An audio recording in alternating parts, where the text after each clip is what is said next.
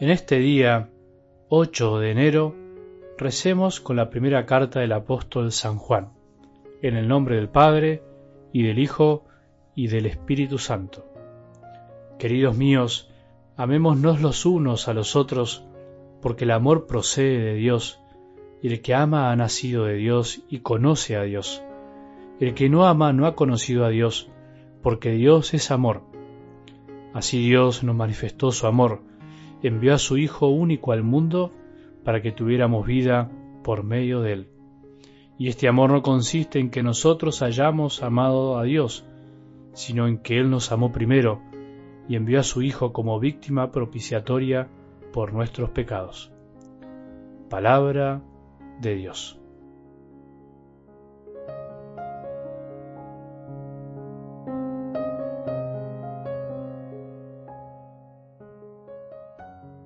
Sí, Dios es amor.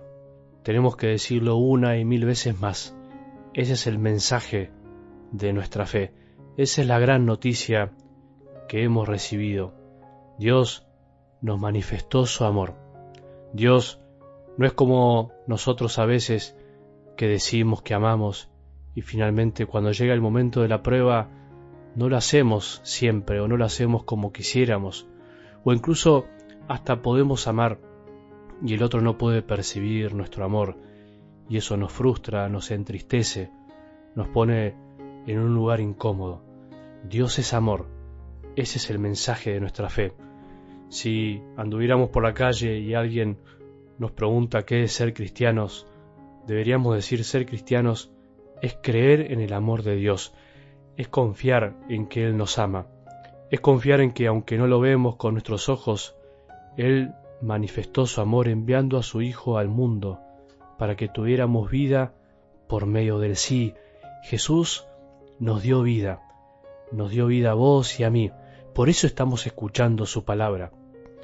Y recordamos el amor de Dios justamente haciendo esto que estamos haciendo ahora, escuchando su palabra. Si conoces a alguien que se olvidó que Dios lo ama, envíale la palabra de Dios, porque las palabras de Dios son palabras de amor, aunque a veces nos corrijan o nos incomode un poco, aunque a veces nos inviten a cambiar y eso no nos gusta, pero en definitiva el amor también es eso. El amor es consuelo, es paz, pero es invitación a más, a entregarse, a salir de uno mismo. Dios salió de sí mismo, salió de la comodidad, entre comillas, de la eternidad, para presentarse como uno de nosotros y por medio de sus gestos y sus palabras demostrarnos finalmente qué es el amor.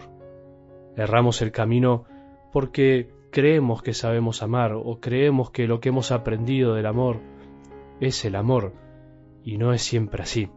¿Querés saber qué es amar? Míralo a Jesús, míralo al Hijo de Dios que vino a hacerse uno de nosotros que vivió como un hombre cualquiera, que trabajó, que vivió en, familia, que se entregó día a día por lo más sencillo y cotidiano, y cuando tuvo que salir a anunciar el mensaje de amor de su padre, lo hizo y nada lo detuvo.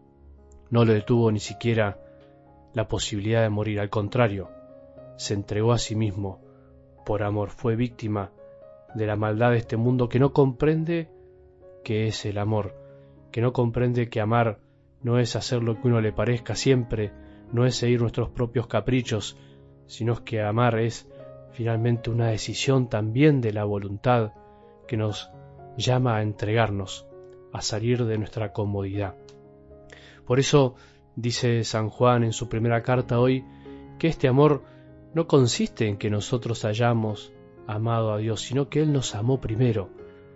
Qué linda noticia, Él nos amó primero quiere decir que Él nos ama, como se dice técnicamente, incondicionalmente. No nos pone condiciones para amarnos, nos ama antes que nosotros hayamos existido, o también dicho de otra manera, existimos porque Él nos ama. Y como no nos pone condiciones, eso nos hace maravillarnos y darnos cuenta que el verdadero amor es eso, no poner condiciones, es entregarse aunque el otro no reciba nuestro amor, es entregarse aunque el otro esté en otra y no escuche, es entregarnos silenciosamente, aunque nadie se dé cuenta de cuánto nos cuesta amar. ¿Cuántas veces nos pasa eso a nosotros? Nos entregamos y nadie se da cuenta. Vos con tus hijos haces tanto por ellos y ellos muchas veces se olvidan o están en otra o son poco agradecidos. ¿Cuántas veces amaste a tu esposa o a tu esposo? ¿Cuántas veces yo o tantos consagrados y sacerdotes nos entregamos y nadie se da cuenta? Pero, en definitiva, ¿eso importa? Si andamos amando en búsqueda de aplausos, en búsqueda de reconocimiento, es porque en definitiva todavía no aprendimos a amar.